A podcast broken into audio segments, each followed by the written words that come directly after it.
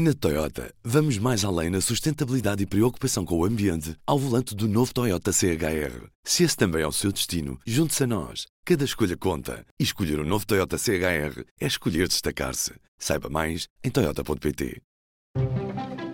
Bom dia. Está a ouvir o P24. O meu nome é David Pontes e este é um episódio com a participação da jornalista Clara Barata e a condução técnica de Aline Flor. Temos de ter consciência de que sem as outras espécies não vamos conseguir sobreviver. As palavras são de Jorge Paiva, botânico e ecólogo da Universidade de Coimbra, num artigo em antecipação à COP15, a Cimeira das Partes da Convenção da Diversidade Biológica das Nações Unidas, que decorreu em Montreal, no Canadá, entre 7 e 19 de dezembro. Explicava Jorge Paiva nesse artigo de Clara Barata que toda a nossa comida é de origem animal ou vegetal não comemos pedras, comemos outros seres vivos. Por isso, sem as outras espécies, não vamos ter comida, que é o nosso combustível. Não vamos ter medicamentos.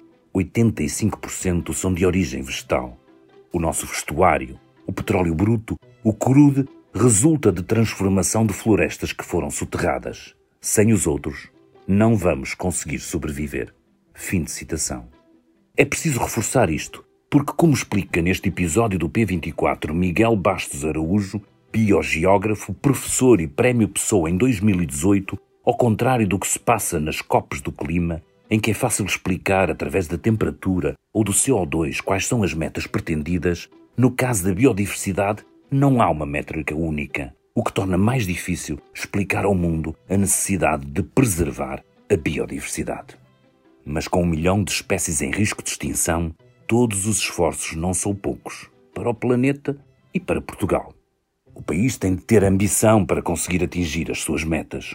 Um relatório coordenado pelo próprio Miguel Bastos Araújo, a pedido do Ministério do Ambiente e da Ação Climática, fez o trabalho diagnóstico e propôs soluções. São nove reformas ao todo que permitiriam a Portugal mudar radicalmente a forma como encara a defesa da biodiversidade. O relatório foi apresentado em maio deste ano. Se calhar, em maio do próximo ano, valerá a pena ver o que sucedeu entretanto. Fica a promessa. Desta COP15, ou se quiserem o Acordo de Paris para a Natureza, como foi crismado, saiu a meta de mobilizar até ao final desta década pelo menos 200 mil milhões de dólares por ano, equivalente a 188 mil milhões de euros, de todo o tipo de fontes, para pôr em prática estratégias nacionais de planos de ação de biodiversidade e o objetivo maior de proteger até 2030 30% do planeta. Até agora, só são 17% da Terra e 8% dos mares que são objeto de cuidados especiais que, pelo menos em teoria, devem consegui-los proteger da força destruidora da ação humana e, dessa forma, dar mais algumas garantias para o futuro da vida no planeta. Para fazer a avaliação da COP25 do que foi lá conseguido, Clara Barata conversou com Miguel Bastos Araújo. Aquilo que eu gostava de perguntar em primeiro lugar é se o acordo que foi conseguido é de facto um acordo histórico, pelo menos ontem estavam a dizer. Penso que ainda é cedo nós concluirmos se é um acordo histórico ou não. Tenho ouvido gente que esteve nas negociações e que estava a dizer que não sabia se isto era o equivalente ao Acordo de Paris para a biodiversidade ou o fracasso de Copenhaga, não é? Possivelmente será algo entre as duas coisas. A verdade é que, historicamente, se nós olharmos para trás, já houve dois períodos com metas o countdown para 2010, depois houve as metas de Aichi em 2020 e a avaliação que foi feita em ambos casos foi extremamente negativa, não é? Portanto, todos aqueles targets, todas aquelas metas foram delineadas e não foram cumpridas, não é? Portanto, agora há novas metas, o acordo não é de cumprimento obrigatório. Um dos problemas anteriores é que não havia mecanismos obrigatórios de monitorização das metas, de acompanhamento e de informação e continuamos, digamos, no mesmo cenário, portanto, este acordo também não é de cumprimento obrigatório. Enfim, existem mecanismos previstos de monitorização, mas são voluntários e são caros. É? Portanto, eu penso que uma das grandes dificuldades que nós temos com, com todos os, os, acordos de biodiversidade, comparativamente com o clima, é que nós, nas COPs do clima, temos uma mensagem muito simples. Não, é? não queremos aumentar a temperatura X, não queremos que as concentrações de CO2 sejam Y.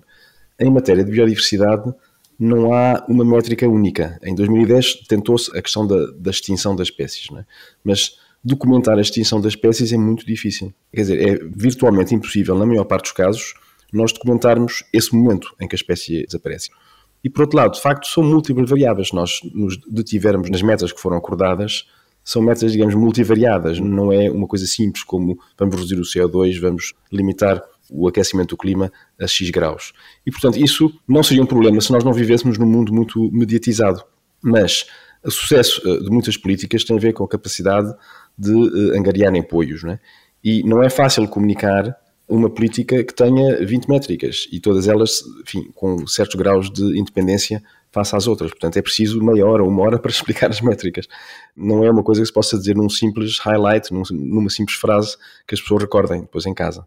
E depois há mais dificuldades. E esta eu diria que é, é uma dificuldade estrutural seja até mais séria, que é o facto de a maior parte da biodiversidade do planeta, cerca de 70% da biodiversidade do planeta, ocorre em 17 países, os chamados países megadiversos. E esses países são quase todos nos trópicos, na maior parte dos casos são democracias muito frágeis ou ditaduras, pobres, portanto, com poucos recursos.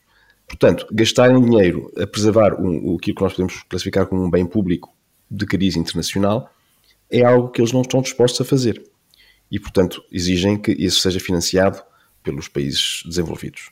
Acontece que os países desenvolvidos, que são democracias, também têm dificuldade em enviar grandes quantidades de dinheiro, até porque têm que justificar perante os seus eleitores porque é que o fazem. E, enfim, no mundo de normas e, e de legalidade, existem mecanismos de controle, ao menos haver a garantia de que o dinheiro estaria a ser enviado para cumprir os objetivos para o qual ele foi criado. Mas nós todos sabemos que em países onde os sistemas de governação são muito frágeis, existem níveis de corrupção extremamente elevados e é muito difícil fazer um, digamos, um tracking, um follow-up de como e onde é que os recursos foram gastos. Existe alguma reticência que é estrutural, é histórica, eh, sempre aconteceu e sempre acontecerá, de transferências muito grandes de verbas para o Sul.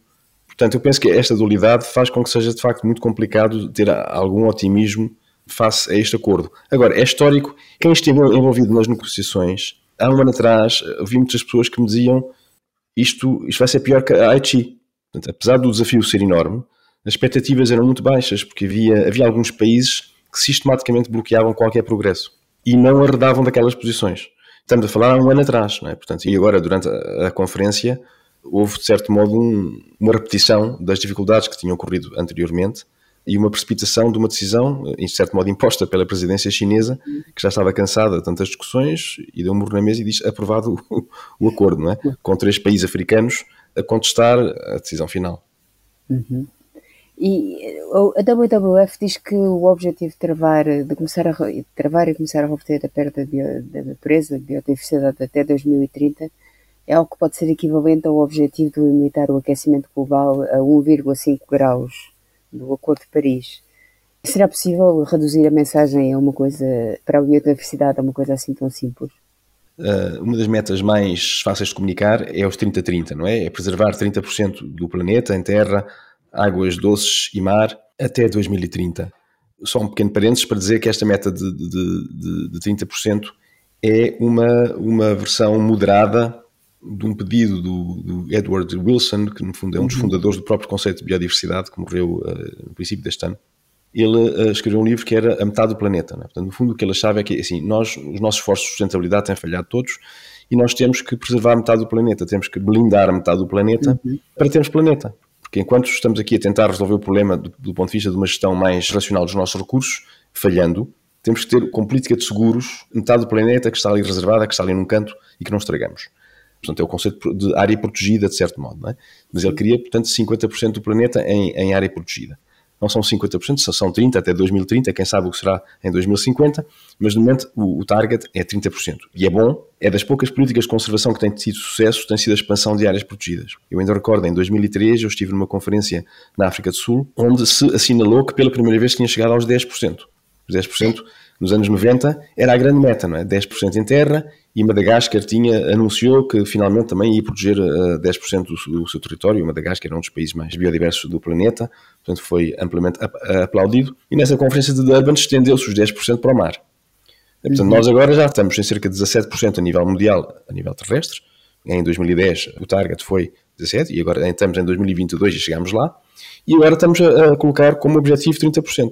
E eu estou convencido que, dado o historial de sucesso, não é?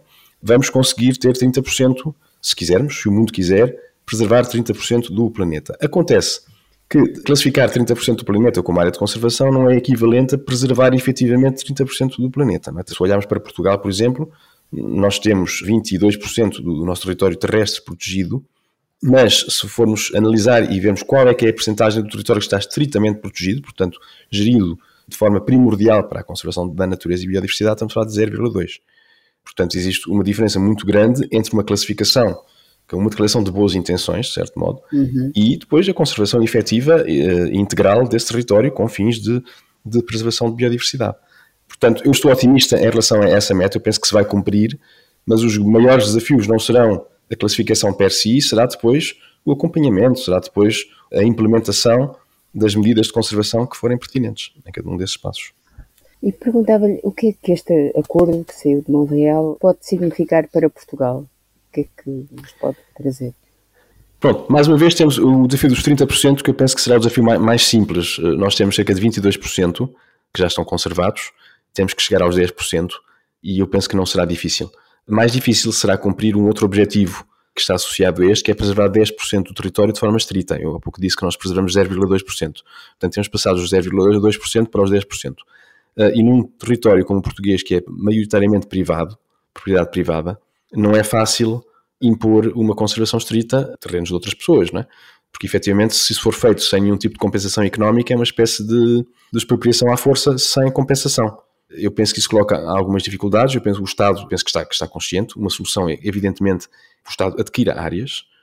Isto não é uma medida comunista, quer dizer, os Estados Unidos, as áreas protegidas são públicas, na maior parte dos casos. Podem ser geridas por privados, mas a propriedade é pública. Portanto, se nós estamos a gerir algum um território cujo valor desse território é assumidamente um valor de bem público, não é crime que ele seja propriedade do Estado, pelo contrário. Eu penso que é a maneira que nós temos de garantir a conservação desses valores em perpetuidade. Mas nós, enfim, estamos muito longe de chegar a esse objetivo e até chegar lá temos que abraçar, por um lado, a criação de mecanismos de compensação, portanto, as áreas que forem determinadas que têm que ter uma conservação estrita, tem que haver algum tipo de remuneração pelos serviços dos ecossistemas prestados nesses territórios aos proprietários e pode haver incentivos também à criação de áreas protegidas privadas e municipais e cooperativas, etc. Portanto, há muitas outras figuras que podem ajudar a cumprir o objetivo dos 10%. Mas o objetivo dos 10% de conservação estrita é de facto difícil. Há um outro objetivo que é difícil e é difícil porque eu, eu acho que uh, uh, não tem havido indicação por parte do governo de que esteja consciente da necessidade de mudar de vida, que tem a ver com a gestão das áreas protegidas. Um dos indicadores da Estratégia Europeia de Biodiversidade, uma das metas, digamos assim, é que as áreas protegidas sejam geridas efetivamente, sejam effectively managed. E pronto, e quem conhece a gestão das áreas protegidas em Portugal sabe que há inúmeros problemas, desde não terem um diretor até terem unidades de cogestão que praticamente não gerem coisíssima nenhuma.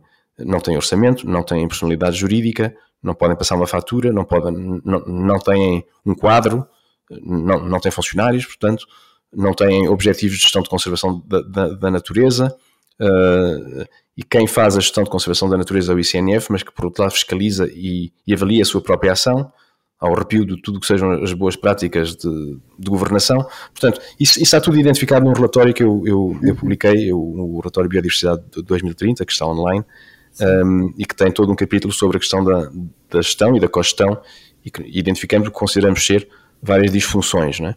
Uh, e, e, eu ainda não vi nenhuma reforma no sentido de, de avançar e de corrigir uh, alguns problemas. Eu penso que já existe algum consenso de que a figura de diretor é necessária, não é? Mas, mas não chega. Uh, o diretor tem que ter um, corpo, de, tem, tem, que ter um quadro, tem que ter um orçamento, tem que haver previsibilidade orçamental, tem que haver capacidade de autofinanciamento em certos casos.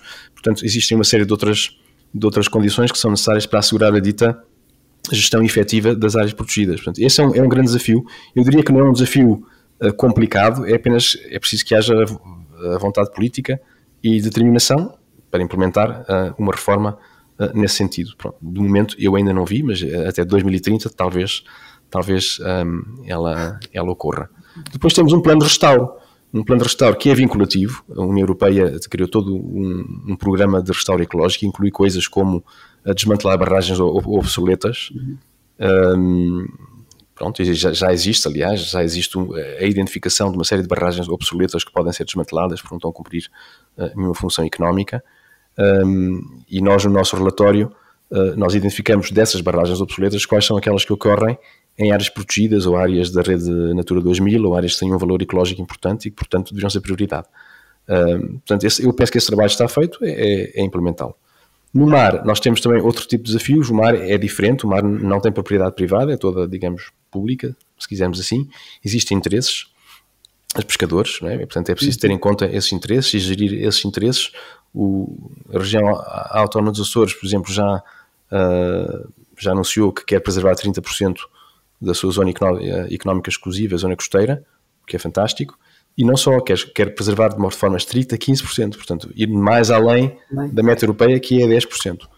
Um, portanto, enfim, estamos, estamos expectantes que, que isso aconteça nos Açores e que eventualmente aconteça noutras partes de, digamos, do, do mar português, da Madeira e do continente. E em países como, por exemplo, o Brasil, que tem uma grande área, uma grande área e uma grande biodiversidade, esses 30% chegam ou, ou é um bocado andar para trás? A natureza pôs os seus ovos em algumas cestas, mais do que noutras. Um, e é verdade que temos os tais 17 países me mega diversos. Há outras, há outras maneiras de medir a biodiversidade, mas enfim, esta é, é reconhecida internacionalmente. Esses 17 eh, países têm 70% da biodiversidade. É um, é um bocadinho equivalente, portanto, seria este, este G, 17 da, da, biodiversidade, seria o equivalente uhum. ao G5 do clima, não é? Nós temos cerca de 5 países, temos 5 países, consideramos a União Europeia como um país, que tem 70% da, das emissões climáticas. Portanto, se nós quiséssemos resolver o problema do clima, não precisamos de um acordo entre 192 países, precisamos de um acordo entre 5 países, que é a China, Estados Unidos, União Europeia e Rússia. Um, aqui, na biodiversidade, não se consegue resolver o problema sem estes 17 países. Pronto, que têm problemas muito graves do ponto de vista de governação, têm problemas sociais, têm problemas económicos, portanto é muito complicado e o Brasil é um país que, enfim, que todos sabemos que tem problemas também bastante grandes.